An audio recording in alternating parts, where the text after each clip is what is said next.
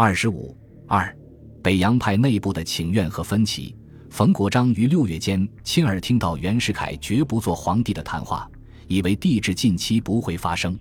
筹安会的突然出现，使他感到寒心，曾气愤地对亲信说：“我跟老头子这么多年，牺牲自己的主张，辅保他做元首，对我仍不说一句真话，闹到结果。”仍是帝制自为，传子不传贤，像这样的曹丕，只缘克定，将来如何事后得了。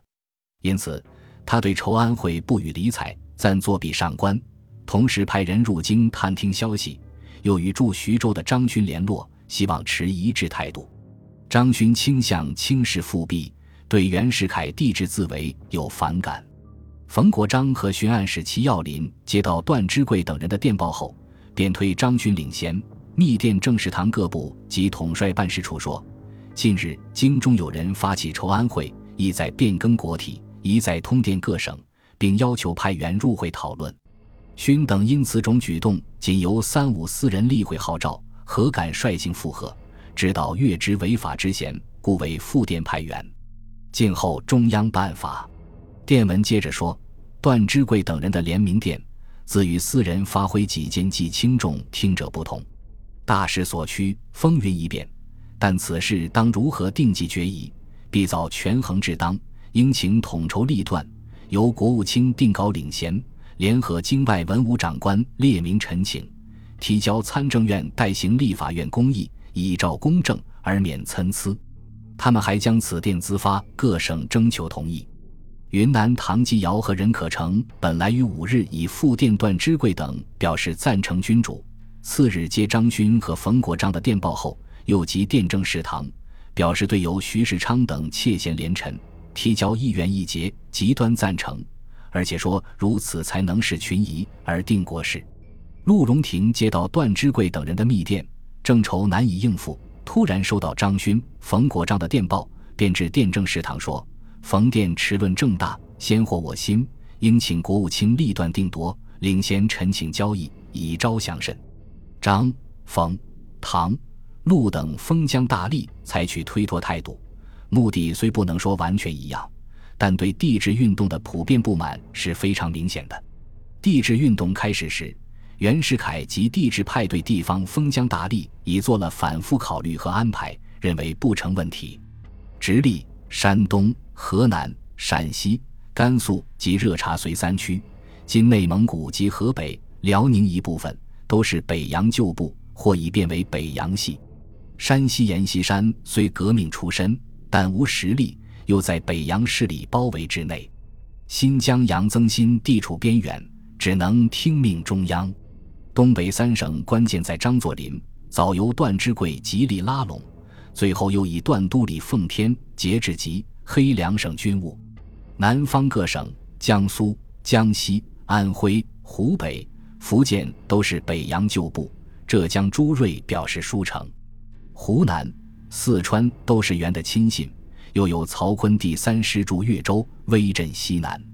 广东龙继光和龙进光兄弟早已俯首中央。广西、云南、贵州兵力都不多，并由北洋官吏王祖同。龙建章等监视之，他们以为布置已极为周密，万无一失，没料到问题正出在北洋派身上。对于龙建章，帝制派没有给予特别重视，因为龙手中没有军队，不敢造反，所以不仅断然拒绝他的请求，而且指示他受乱徒唆使，手属两端。龙被迫很快改变态度，随声附和。云南起义后。他又电请另行表决国体，再次遭到训斥，及至贵州独立前夕，被迫离任。经过一番疏通，朱家宝也改变了态度。冯国璋和张勋两员上将，拥重兵坐镇江淮，一举一动事关大局。又有陆荣廷、唐继尧附和其说。袁世凯及帝制派虽然认为他们的电文语含讥讽，皆不甚满意，但也不敢施加压力，鲁莽从事。只好采取调停态度，以避免事态扩大。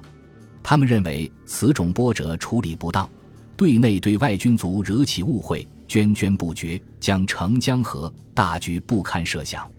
调停的办法有三点：一、放慢了地质运动的步伐。这就是九月六日袁世凯突然宣布要征求多数国民公议的真实原因。二，派袁乃宽劝说徐世昌领衔劝进。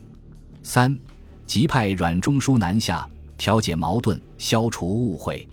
袁乃宽的活动不成功，徐世昌不仅仍然拒绝领衔劝进，而且提出辞职。袁世凯亲自挽留，他答复说：“举大事者不可不稍留余地。”若是轻贵吸入局中，万一时机不顺，无人以局外人资格发言，以谋转还。某当此时而求去，非为自身计也。由于他坚持离开北京，袁世凯只得允许他请假，而派陆征祥代理国务卿。阮中书到南京和徐州反复陈说北洋团结的重要性，并允许冯、张保留他们的意见。对帝制虽不必明白赞成。亦不必正当反对。不久，冯国璋探知帝制已是大势所趋，无法挽回，也就不顾悠悠毁誉，一面派亲信入京切为解说，一面公开发电辟谣，说明他对原以公议论则心悦诚服，以私情论则受恩深重，分罪了属，亦有佳人。至九月下旬，冯国璋、张勋先后密电袁世凯，表示各省人民业已争先上书请愿。请袁世凯抚同民好，早定大计，而奠久安长治之基。